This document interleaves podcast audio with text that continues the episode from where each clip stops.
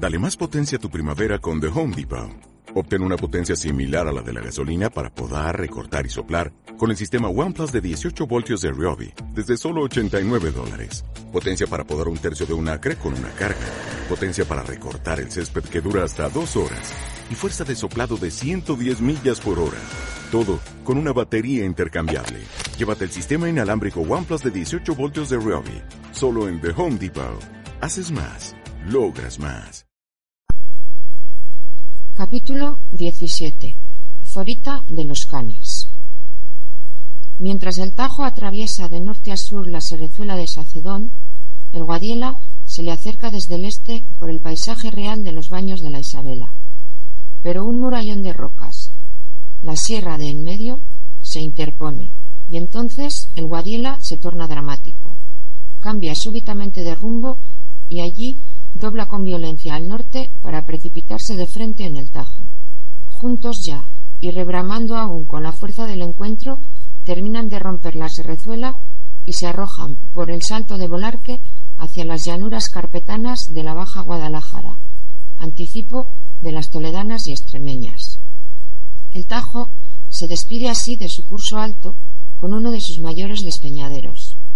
Hace años ya que los alborotados raviones de espuma y los furiosos remolinos quedaron amansados por la presa hidroeléctrica y el cómodo descenso de la maderada por el aliviadero que baja a espaldas de la casa de máquinas ha hecho olvidar los peligros de otros tiempos.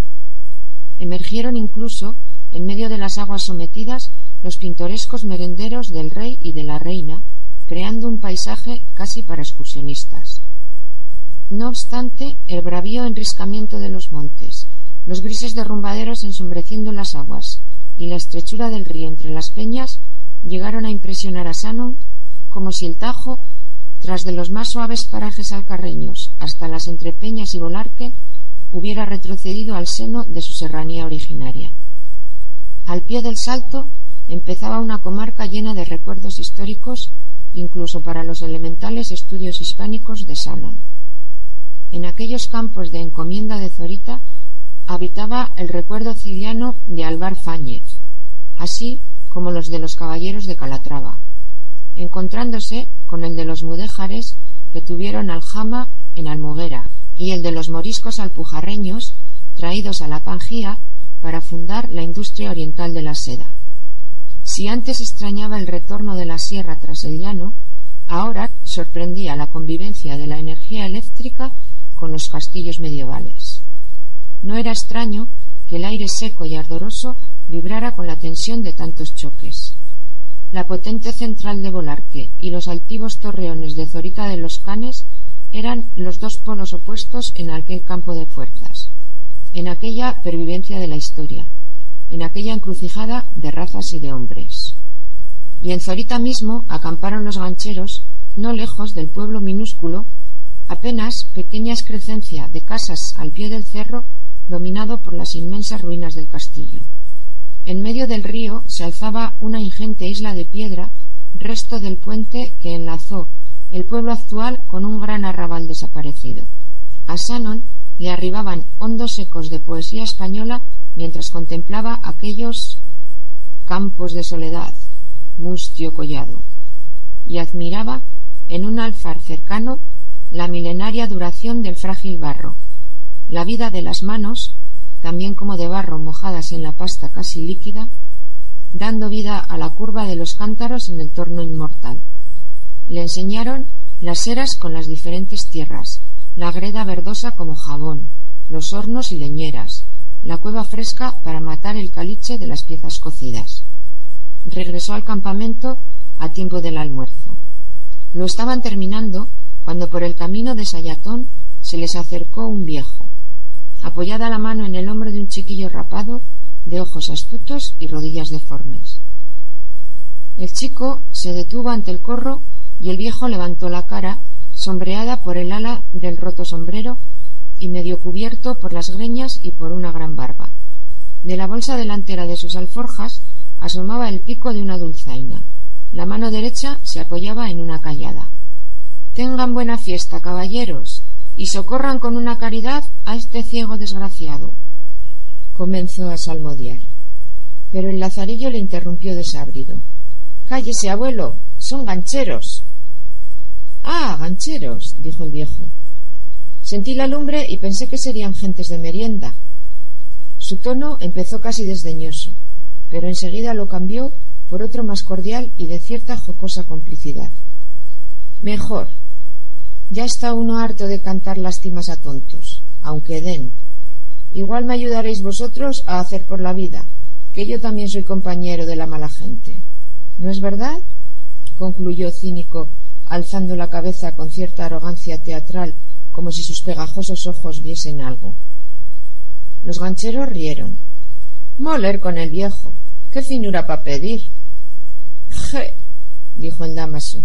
Arrímese al rancho, abuelo, que ya se ve que es de los que muerden con buen veneno.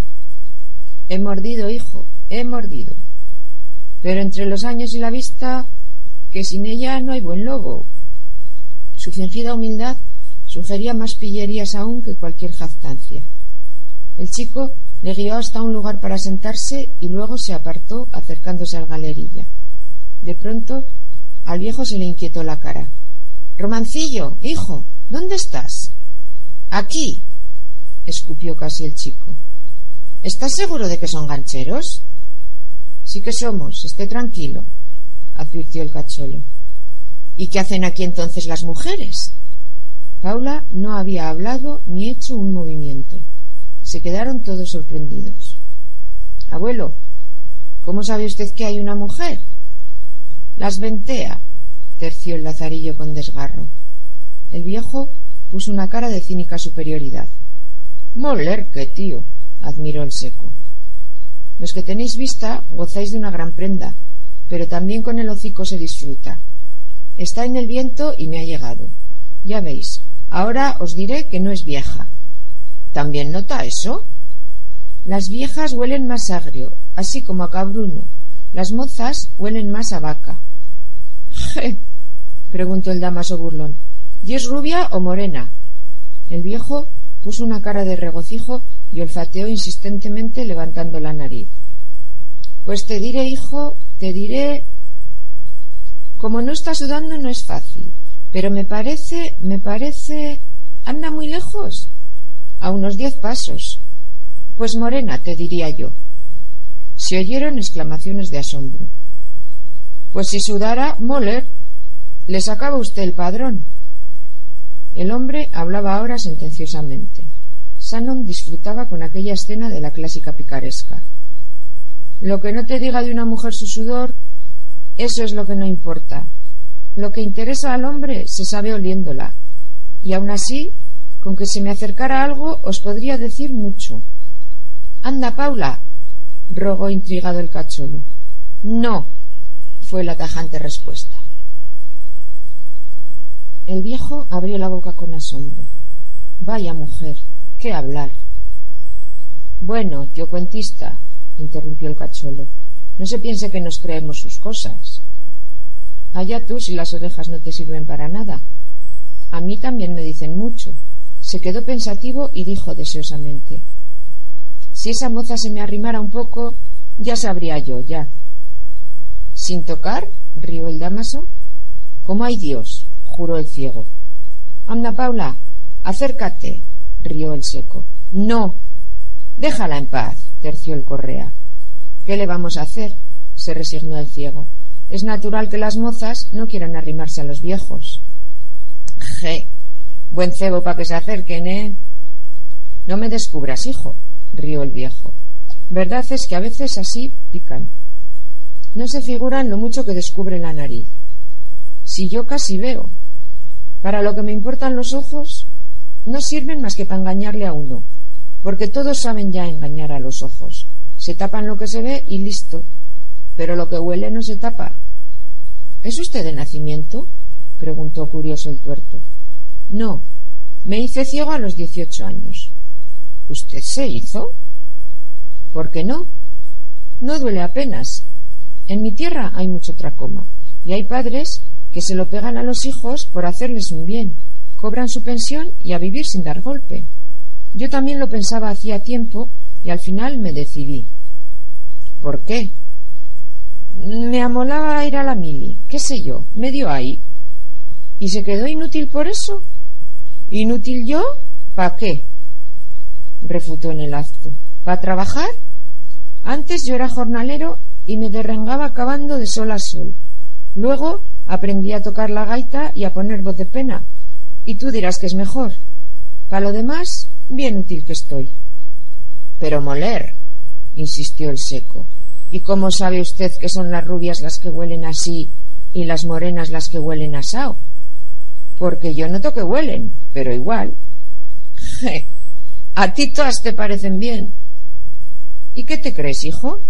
¿Que no he tenido a ninguna desde que perdí la vista? Puede que más que muchos. Ser ciego es una gran ventaja por esos mundos. ¿Por qué?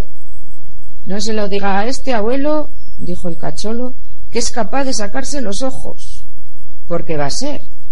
Les da más confianza. Llegas a una casa, no está el marido, pero no desconfían, porque un pobre sin vista no es dañino. ¿Que las pillas en buen momento? Pues antes prefieren a un pobre ciego. Así no la conocerá a una cuando cruce por la calle. Es como si no lo supiera nadie, casi como si no hubiera pasado. Y además, concluyó riendo, hasta se hace una obra de caridad. Los gancheros se echaron a reír. Lo que digo, continuó el viejo, que se está mejor así. A las gentes les hablo de lástima, pero a vosotros, de la misma camada, no. Me ha caído cada buen bocado a cambio de los ojos. Pero tiene usted más peligros. Puede caerse, tropezar, dijo el cacholo. ¿Es que con la vista no hay peligros? Ahí tenéis lo de la presa de arriba, por donde pasé el otro día. ¿Ha sucedido algo? preguntó el americano ansiosamente.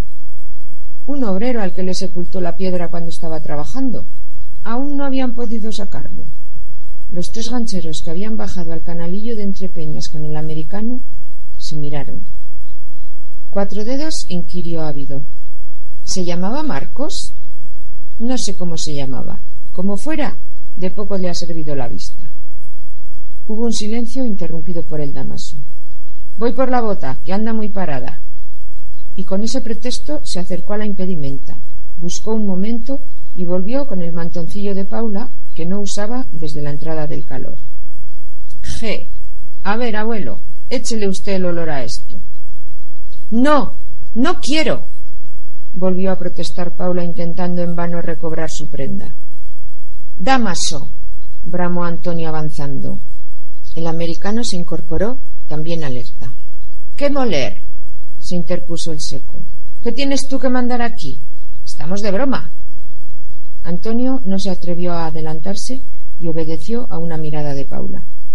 No tengas miedo, hija, dijo el ciego, que uno tiene su educación.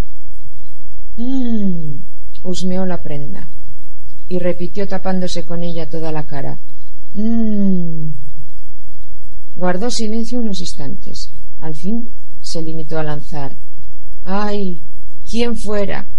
¿Quién fuera el mozo? Paula de un salto le arrebató el mantoncillo. Estaba furiosa. Mala lengua. Si no mirara. ¿Quién? ¿Quién? preguntó el seco rabioso. Moller. Ahora mismo nos va usted a oler a tos uno por uno. No te esfuerces, seco, intervino Shannon tratando de echarlo a broma. No le debe gustar oler a hombres. Cierto que no, rió el viejo. Va, soltó el cacholo. ¿No veis que este tío está de burla? A ver si por el olor vas a ver tanto. Claro que no, fingió el viejo con seriedad, evitando cuestiones. Pero de algo hay que reírse. Y si a la moza le ha molestado la broma, que me perdone. A cambio de eso y del vino que voy a beber, y bien que huele, voy a darles un poco de música.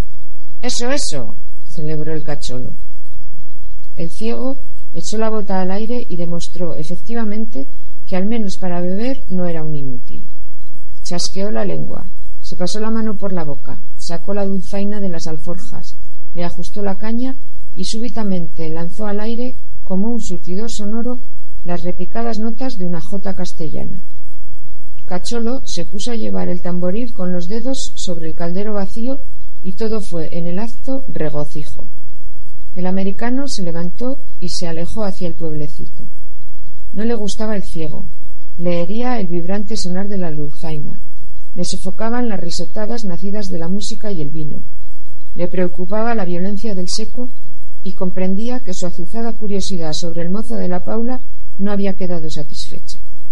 Estaba, en fin, desasosegado con cuanto le rodeaba, la suavidad del río, el ocio de la cuadrilla y su consiguiente relajación, el vano palabreo, el regusto de la sombra bajo el calor, la presencia de Paula. En suma, le inquietaba la marea creciente del verano metiéndose por las venas e hinchando los deseos. Era lo esperado, puesto que tres días antes habían traspuesto el 21 de junio puerta oficial del estío. Pero era lo contrario de la paz que le había prometido Fray Justino. ¿Habría muerto realmente aplastado por la piedra aquel capataz de la cazadora de cuero? No era imposible. Después de todo, aquel día de Entrepeñas no había ocurrido nada imposible, verdaderamente imposible. Sin embargo, fue todo tan extraño. La facilidad con que aquel hombre levantó la enmohecida compuerta, la limpieza con que el agua se llevó los peñascos, la ligereza con que caminaba sin esfuerzo, la sencillez con que impuso la paz. Nada era imposible, y sin embargo era increíble aquella suavidad aérea con que las cosas todas rodeaban a Fray Justino. Por eso, aunque nada hubiese sido rigurosamente milagro en aquel día, pero ¿no había dicho ya a él que todo es milagro? El americano sentía anclada en su corazón la esperanza de que la prometida paz se cumpliera. Aquel monje de los ojos claros no podía pronunciar una sola palabra vana. Por eso huía el ganchero del corro de hombres en celo junto a los cuales la paz no era sencilla. Por eso había cruzado el arco de entrada a la villa y estaba en la diminuta placita silenciosa al amparo del castillo. Tres viejas estaban en la rinconada, impasibles al sol en sus bajos asientos de Enea. Casi iguales las tres, con sus caras bajo los pañuelos negros. La más anciana hilaba, otra devanaba, y la última, que hacía calceta con las cuatro agujas de acero entre sus dedos nudosos y torcidos, tenía unas tijeras sobre su falda.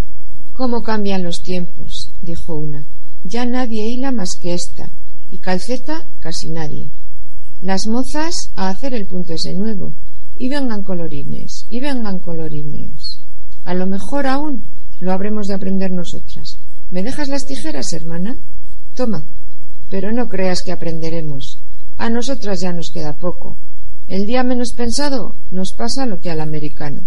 Pobre. Aún no tenía nuestra edad. ¿Quién le iba a decir que se iba a morir tan pronto? El americano, que llegaba distraído, salió de su indiferencia al oír su nombre y así escuchó alerta con todos sus sentidos la increíble noticia de su propia muerte. Con el choque, todo lo que veían sus ojos se le volvió de pronto enormemente irreal y a la vez muy tangible. La rinconada, el sol, las tres negras manchas de las viejas, una hilando, otra devanando, otra con las tijeras. Se podía tocar todo, pero era como si las paredes fueran de papel pintado y las viejas de cera. Se acercó, suponiendo haber oído mal. ¿De quién hablan, señoras? Del americano, uno al que le decían el americano, el que murió ayer, contestó la de las tijeras, mirándole con ojos inocentes. ¿Ayer? Sí, se le encontraron en la torre casi agonizando. La Teresa, que le llevaba unas verduritas. Y aunque lo bajaron al médico, no pudieron sanarlo. Murió en paz, como un santo. Más alegre, más tranquilo, es que era un santo. Dejadme, dejadme, dicen que decía, no me atajéis el paso, que al fin me voy allá. Tenía una cara de paz. Eso, eso, una cara de paz. Todo el mundo lo decía. Una cara de paz. Todavía está en el Campo Santo. Hasta hoy no hace las veinticuatro horas. Interrumpiendo a las viejas y preguntándoles, el americano averiguó que su mismo apodo lo aplicaban en Zorita a un ermitaño. Había vivido en las Américas de ahí su nombre, porque nunca quiso declarar el propio. Ni los civiles lo averiguaron. y hasta cuando la guerra lo dejaron tranquilo los milicianos diciendo que estaba loco. Había llegado al pueblo hacía diez años. Se había instalado en una torre que había sido del telégrafo. Nadie le conocía, pero no hacía más que bien. Rezaba mucho, decían. No comía más que lo que bajaba a pedir. Uy, muy poquito de nada. Y si le daban de más, lo llevaba a los más pobres del pueblo. Alguna gente, al principio, fue a presentarle enfermos y a pedirle milagros, pero él se enfadaba y decía que no era más que un pecador, hasta que se acostumbraron a dejarle vivir en paz y verle por el pueblo cuando pedía. ¿En qué parte de la América había estado? preguntó el ganchero. No se sabe. Nunca decía nada suyo. No sabíamos ni quién era. Dicen que se le encontró en el cuerpo un sobrecerrado y que lo cogió el alcalde para mandarlo a su dueño. No haga usted caso, señor. Fantasías de la gente. A nuestra casa vino mucho y siempre decía que no quería dejar memoria de él, que era un muerto andando y que no quería más que acabarse de morir en paz. Esta vida es irse muriendo, repetía siempre. Y bien que tenía razón. Dios lo tendrá ahora en su santa gloria. El americano preguntó el camino del camposanto y se alejó, oyendo por última vez el rasgante cris de las tijeras. Llegó al pequeño recinto, como una corraliza bardada de adobes ya desencalados, y empujó la puerta casi desgoznada. La capillita estaba al fondo. A la derecha, con la puerta abierta, había una casilla que servía de depósito frente a otra para las herramientas y las cuerdas. Allí, sobre una mesa de mampostería, en una caja de pino blanco, yacía el muerto. Había una discreta penumbra de esas penumbras de estío con pose de luz dorada y un silencio extraordinario. Olía a piedra sombría, a tierra, a sitio cerrado sin la menor sospecha de corrupción. El cuerpo reposaba intacto, con una prodigiosa indiferencia hacia todo, envuelto en un aura de lejanía. Al americano le sorprendió verle vestido como cualquier labrador, con un pantalón y una chaqueta de pana negra, probablemente dadas por alguien. Solo se distinguía en que en vez de camisa llevaba un lienzo pardo sobre el pecho y encima, colgado del cuello, una pequeña cruz formada por dos ramitas atadas. Había sido un hombre alto y en otros tiempos seguramente corpulento, pero las mejillas estaban hundidas y las manos eran apenas tendones y huesos. Las uñas empezaban a amoratarse, pero estaban limpias. Los dedos se entrecruzaban apaciblemente. El americano le contempló la cara, enmarcada por los cabellos blancos y la barba poblada.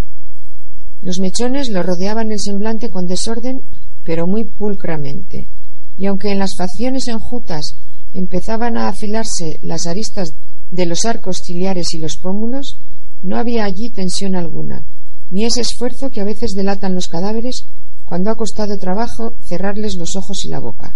Todo era natural como en un dormir secreto. Los labios, sobre todo, mostraban haberse cerrado suavemente sobre unos últimos suspiros de paz y consuelo. El americano no le había visto nunca. En vano escrutaba aquel rostro, pues sin saber por qué había esperado conocerlo. Para eso había ido al camposanto y sin embargo, por mucho que evocó hombres y correrías americanas, no había manera de encajar al muerto en sus recuerdos. Miraba y remiraba aquella cara mientras a solas en aquella celda silenciosa se sentía en paz, gozando él mismo la sensación de alejamiento del mundo que transpiraba el cadáver. Ningún problema pasaba a través de aquellos muros, nada de lo que llaman problemas. De pronto, a fuerza de mirarlo, el americano tuvo la sensación de encontrarle algo vagamente familiar. Sí, él había visto antes en algún sitio aquella cara. Era preciso, naturalmente, imaginársela diez años más joven, o quizá más. ¿Qué edad tendría aquel hombre? Resultaba difícil saberlo. Aquella cara estaba fuera del tiempo aún antes de morir. Podía tener cincuenta años, podía tener veinte más. Con todo, a fuerza de cavilaciones, el parecido con quien fuera se acentuaba. El esfuerzo de recordar empezó a arrancar sudor de las sienes del americano. Aquel hombre diez o quince años antes, ¿cómo sería? Si no tuviera aquella barba ni el pelo tan largo. Santo Dios. Era imposible. Sintió a la vez vago terror y hondo descanso ante el misterio, porque aquel hombre era exactamente como él mismo fue, como el Francisco, el americano ganchero. No cabía duda. Cuanto más miraba aquella cara dormida, cuanto más penetraba entre el cerco de cabellos para imaginar la barbilla, los labios y el contorno de la cara, más se reconocía a sí mismo tal como había sido entonces. Había guardado durante varios años una fotografía de aquella época y no había duda. Era increíble, pero muy en el fondo, pensó el americano, ¿acaso no venía buscando algo así, lo difícil y extraño? ¿Cómo no lo había advertido de golpe en el primer momento? Sí, era él mismo. Brotó un sudor penoso por su frente mientras se esforzaba por conservar la serenidad ante aquella confusión de sí mismo con el muerto. De pronto se le ocurrió una idea. Costaba un gran esfuerzo, pero tenía que hacerlo. Era la única forma de salir de dudas, de no volverse loco. Pidiendo mentalmente perdón, acercó la mano a la cara y trató de levantar por un lado el labio superior, que ya un poco rigorizado resistió y se le escapó. Volvió a insistir casi furioso y tiró con la firmeza suficiente para ver la dentadura. No, la confusión no era posible. No se veía ningún diente de oro donde hubiera tenido que verse. Retiró la mano. El labio, que al ser levantado había torcido la boca en feroz mueca, volvió a quedar posado en su expresión de paz.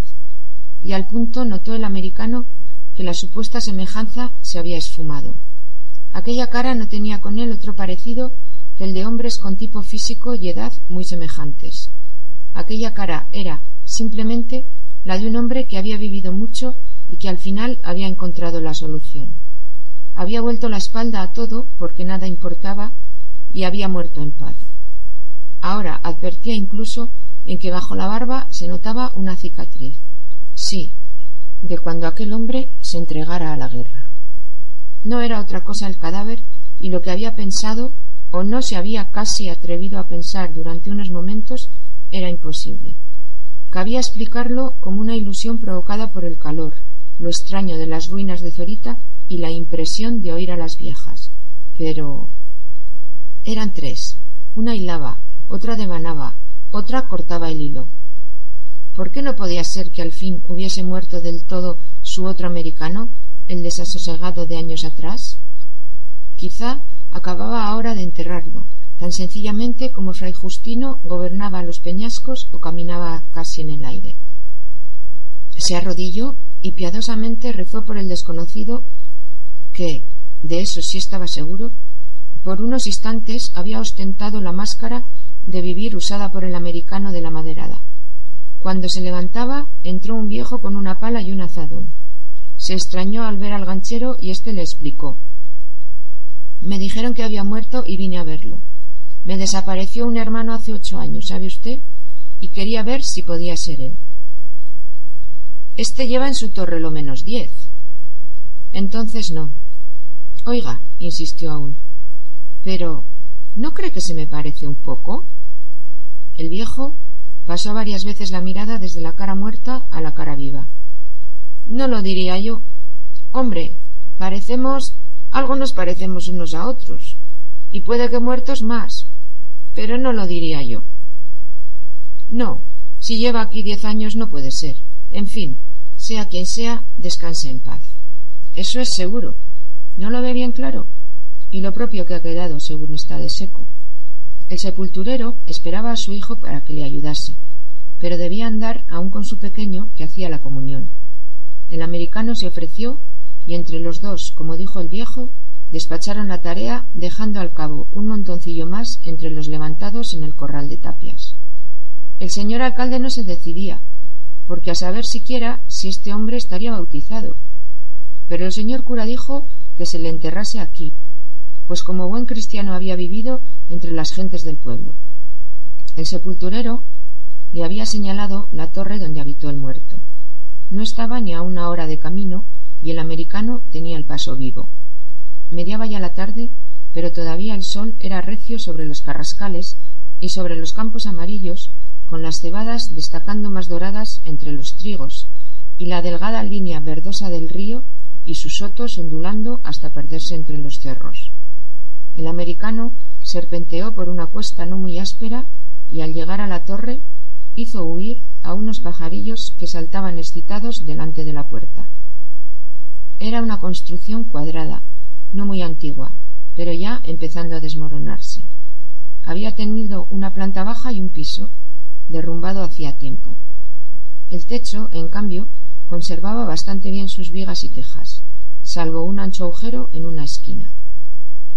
De la vida de un hombre en aquel sitio apenas quedaba rastro. Sus objetos personales los habrían bajado al pueblo al mismo tiempo que al moribundo.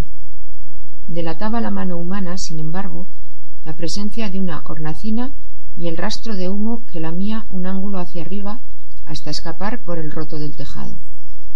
Aparte de eso, nada encontraba el americano, aunque buscándolo.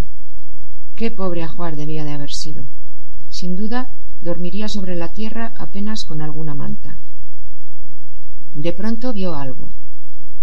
Entre dos piedras del muro, a una altura que haría difícil descubrirlo a quien no tuviera su talla o la del muerto. En el ángulo opuesto al hogar, donde una cruz pintada con carbón parecía sugerir la cabecera de una yacija. Allí estaba la medalla. No, era una moneda, como comprobó al cogerla. Era, le latió el corazón, un centavo mexicano. Contempló largamente la efigie y al dorso el águila y el nopal. Hondamente abstraído, sus pasos le llevaron a la puerta. Los insistentes pájaros, nuevamente llegados, se retiraron a prudente distancia al ver a un desconocido. Pero no se iban, y con su piar llamaron la atención del hombre. Claro que esperaban algo. El americano se sentó en el escalón de la puerta. Llevaba un pedazo de pan y comenzó a desmigajarlo suavemente tirando las miguitas al suelo. Con locos chillidos, casi de niño, los pájaros se precipitaron al festín. Con saltitos conocedores del terreno se acercaban a la puerta, cogían una miga con el pico y se la llevaban rápidamente, recelosos aún del desconocido. Volvían a por otra y se alejaban, aunque cada vez menos desconfiados, hasta que uno se quedó a comerla allí mismo, a dos pasos del americano. Era un gorrión cojito. Le faltaba por completo una pata y saltaba difícilmente. Descansaba sobre el vientre y a veces había de sostener el equilibrio en tierra con un golpe de ala. Pero fue el primero en acercarse, quizá porque le costaba más despegar. Solo después vinieron los demás, saltando, picoteando y piando.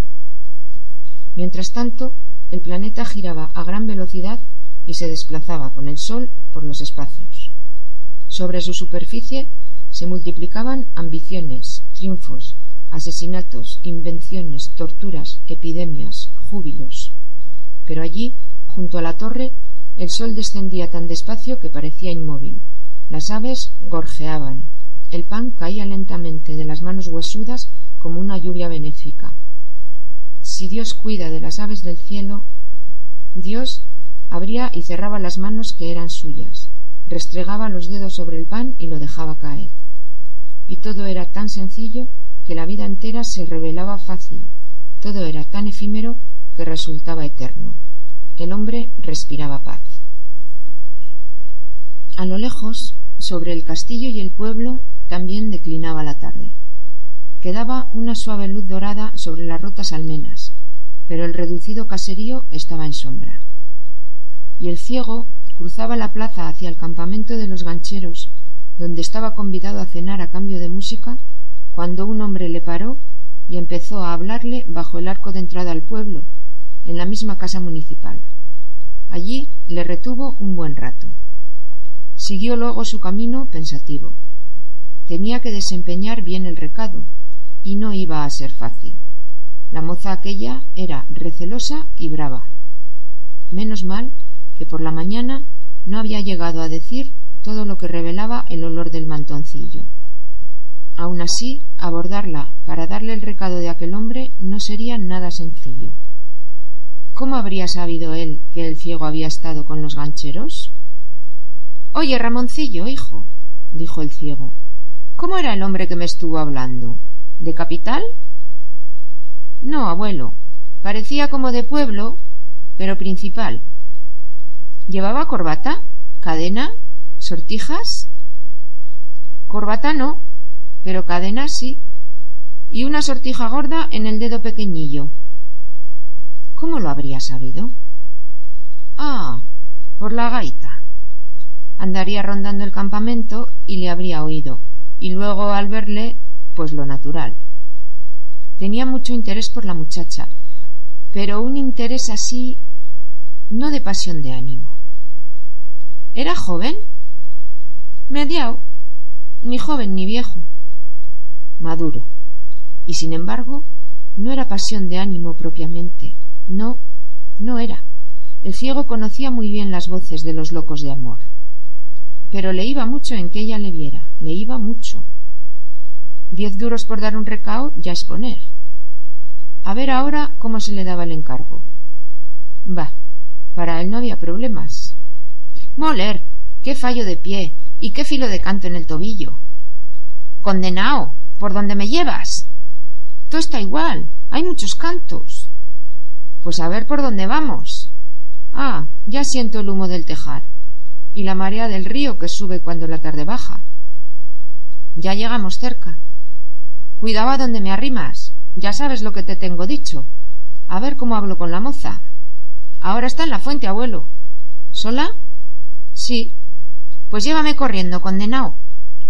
El viejo siguió penosamente la carrera del chico hasta que oyó el chorro del agua mediando la oquedad de un cántaro y frenó la marcha por no mostrar que se apresuraba. Saludó a la moza y ella le contestó sin simpatía. El viejo puso su mejor voz. Perdóname la broma de esta mañana, moza, pero por mí no se ha sabido nada. ¿Qué es lo que se tiene que saber?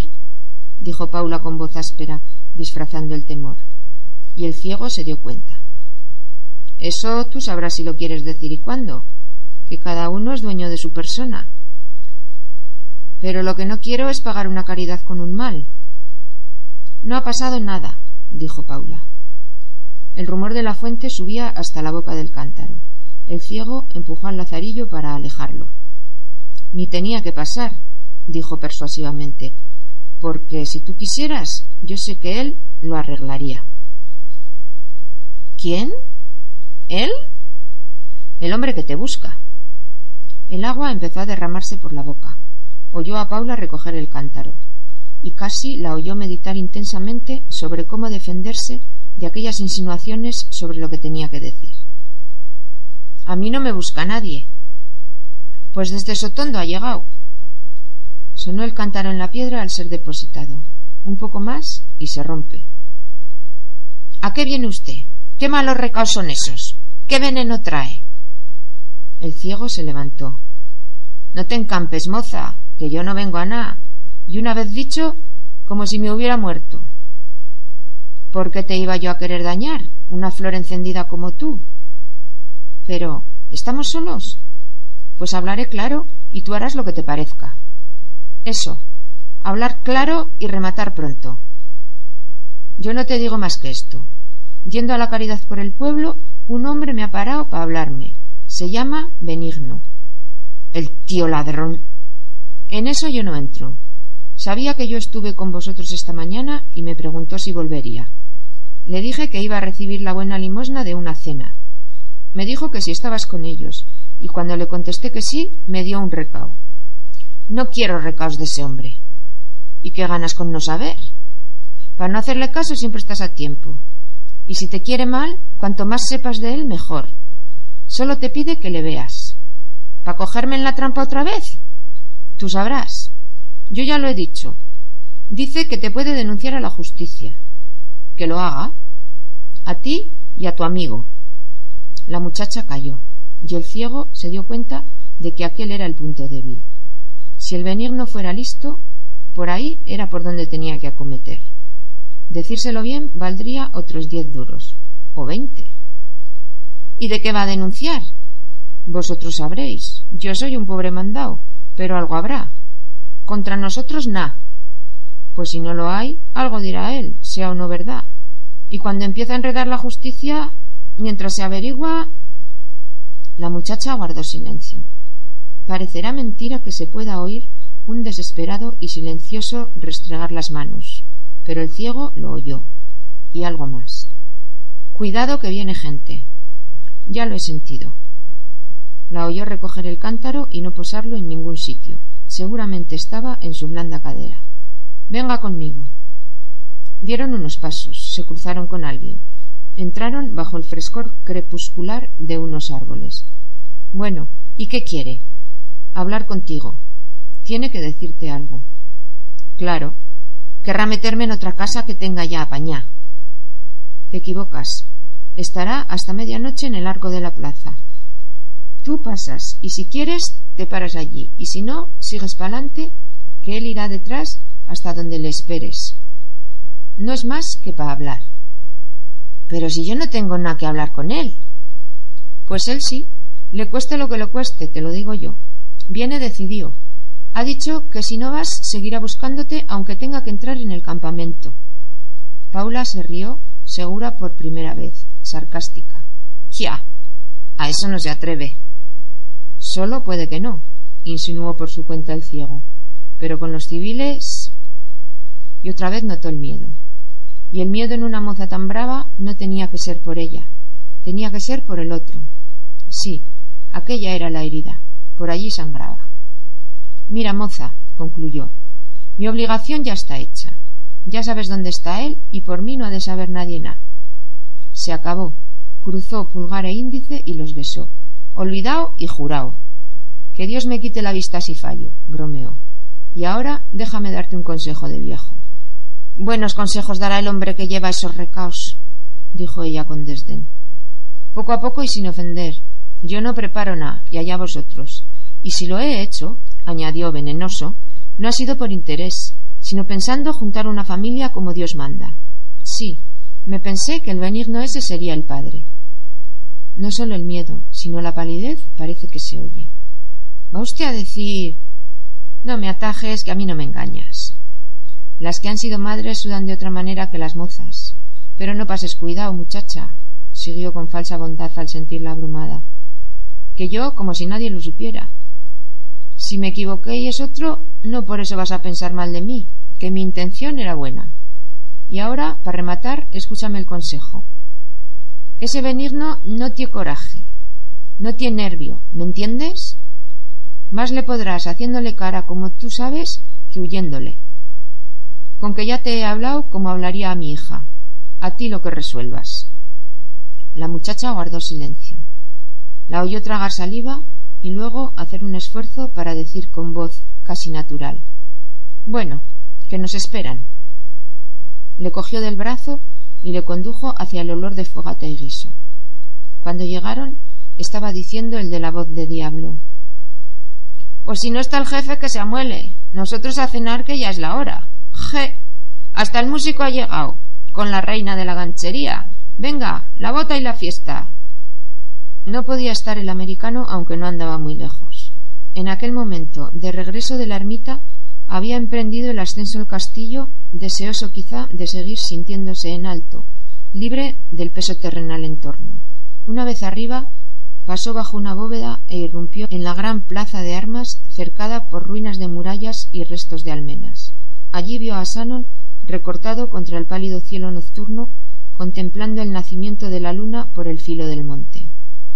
Una luna dramática por su enorme tamaño y su tinte sangriento, creciendo a ojos vista desde simple arco cada vez más curvado hasta perfecto círculo desprendido totalmente de la tierra. Usted también, dijo suavemente el americano. Yo también qué, sonrió Sanon volviéndose, no demasiado extrañado. No sé. Huye, o acude, o se refugia, pero también aquí.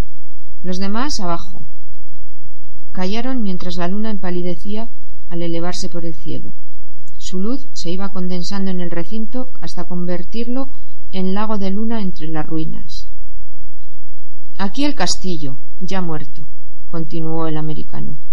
Abajo los hombres y la Paula y el río incansable con sus aguas vivas, pensó Shannon, y en medio el pueblo moribundo, Zorita, que tanto fue y tampoco es. Los lienzos de murallas se alzaban vívidos en negra hondura y plata. El toque astral transformaba en florecilla de luna cada guijarro pulido. Aquí, ahora, dijo Sanon, parece que lo que tiene cuerpo verdadero son las sombras, tan vivamente dibujadas, que lo que tiene voz es el silencio, tan vibrante. En cambio, el bulto de la piedra parece quimérico en esta luz, el grito del pájaro, el estridor del insecto, el rasguido del aire son como invenciones inverosímiles del oído. Así monologaba cada uno, hasta que el americano habló tuteándole por vez primera, y Shannon se impresionó con la súbita intimidad, pues hasta entonces habían sido los únicos en mantener el tratamiento. ¿Recuerdas el día en que te hablé de mi vida allá en el molino del abogado? ¿Recuerdas que yo no me explicaba aquellas confidencias mías? ¿Cómo no iba a recordar Shannon los tiempos en que aún se limitaba a obedecer débilmente al instinto, en que todavía la esperanza no tenía nombre para él? Hoy lo comprendo, ya sé por qué fue, ya casi lo sé todo. Era el principio de la liquidación para entrar en la paz. Sí, amigo, mi vida está acabada. No es que piense en morirme ni en matarme. Pienso en cerrar una gran puerta a tanta pequeñez alrededor de uno y encerrarme a solas con la verdad de piedra. Más que pensarlo, está decidido. En realidad, ya está hecho. Mira, continuó, quizá no la veas, pero en aquel cerro hay una torrecilla. En aquella torre he encontrado esta tarde la paz. Guardó silencio un instante y concluyó. Con los pájaros, como anunció Fray Justino y mientras allá en lo alto Shannon volvía a escuchar confidencias, esta vez sobre la muerte y resurrección del americano, más abajo el benigno se agazapaba en las sombras del pueblo, y más abajo aún, en la ribera misma, el corro de la cena se alborotaba en risas con el vino y la dulzaina. Paula consiguió hacer una seña a Antonio antes de coger los cacharros y bajarlos al río al amparo de un ribazo que le ocultaba de los gancheros. Cuando él llegó, le contó lo ocurrido y su decisión de ir a ver al benigno. El ciego tenía razón. Era mejor hacerle frente. Pero Antonio se lo prohibió. Iría él y ahora mismo. Paula temió una tragedia y se puso en pie sujetándolo. Forcejearon. El furioso Antonio se desasió y la derribó al suelo. Solo el oírla llorar era tan extraño el llanto de Paula pudo retenerle. Se arrodilló junto a ella, se abrazaron, se dejó convencer. Pero tampoco ella iría. Si aquel tío tenía algo que decir, que lo dijera. Ya se aclararían sus embustes. Entre lágrimas y consuelos se borraban los temores. Se juraron mutuamente que ninguno iría y el Antonio se alejó antes que los gancheros pudieran sospechar su cita. Y aunque divisó siluetas moviéndose a la entrada del pueblo, pronto comprendió que se trataba de otra cosa. Paula continuó su tarea frente al río iluminado. La noche era un gran pozo de paz, tan intensa que casi acongojaba. Sí, pensaba Sanon en lo alto, la noche era una serenidad tan honda y plena que desbordaba la insuficiencia del hombre. Escuchaba al americano, convivía su experiencia de aquella tarde. Se explicaba su decisión de heredar la torre y la paz del muerto tan pronto como condujese a su final la maderada. Si es lo más sencillo y lo más claro, concluyó, si en realidad llevo ya tiempo desprendiéndome poco a poco de todo, alejándome de todo, que esto es solo llegar a lo último. Créeme, compañero, así se arrancan de raíz los problemas. Sanon lo comprendía, pero no sentía válida para él la solución, porque, mirando a la luna, encontró la clara explicación en palabras.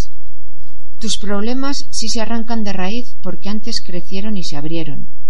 Los míos no. Mira, para que la luna llegue allá en lo alto a tan ardiente candor y a tan pura y absoluta indiferencia, es preciso que antes haya cuajado en la tierra, haya brotado de la tierra, haya sido monstruosa y de sangre. En este mundo, el blanco que antes no fue rojo es una farsa, sobre todo si le faltaron agallas para serlo. Yo ahora empiezo a ser de sangre, por eso tengo esperanza. Entonces, tus problemas entonces, inquirió tolerante el hombre que ya estaba a salvo. Yo no puedo evadirme, mejor dicho, no quiero. Me han puesto en la tierra y aquí permanezco.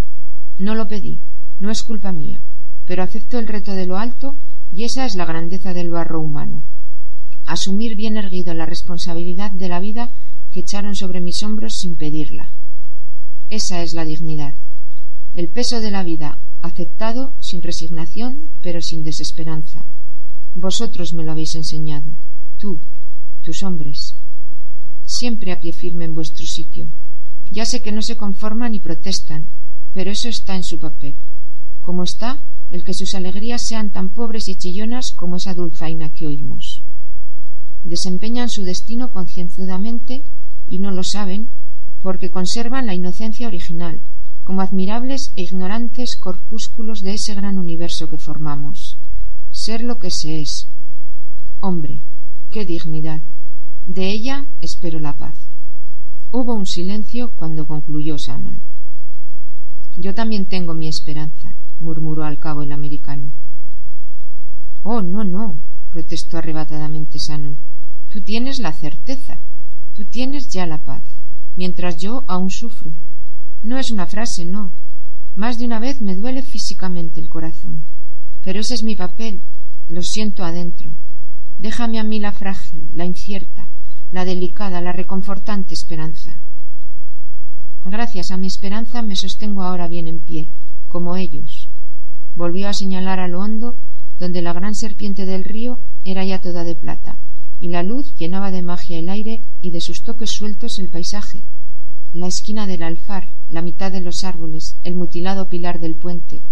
Todo diamantinamente claro y nítido, pensó Shannon. Las nieblas de aquella noche en que traspuso la puerta del monte se habían disipado. En aquel instante, las figuras negras tan activas a la entrada del pueblo se volvieron súbitamente rojas y en medio de la serena luz se alzó la apasionada llama de una fogata. La noche de San Juan, recordó el americano. Era, en efecto, el pregón del verano vital, la noche mágica en que el estío rompe sus ligaduras, recibe el poder de derramarse para incendiar la tierra. Ser digno de la hoguera, se dijo Shannon, esa es la cuestión. Entonces, desde la almena, divisó en el guijarral brillante de la orilla la silueta meditativa de una mujer. El júbilo le rompió el pecho, le truncó la voz. Si Paula se aislaba, si prefería estar sola, si evocaba quizá junto al río aquella primera noche juntos bajo la luna, ¿no era que se le acercaba? ¿No avanzaban ambos hacia el definitivo encuentro? Por eso volvió a decir, llevándose la mano a un desatado corazón que le hacía daño. Sí, yo sufro, pero yo no pienso cerrar ninguna puerta. Al contrario, me abro de par en par a la esperanza. Los dos hombres emprendieron el regreso. Dejaron atrás el castillo de luna, de pasado, de tiempos sin presente, y descendieron hacia la orilla donde crepitaba la llama, donde los hombres eran de fuego, donde por el aire se propagaba un vasto incendio.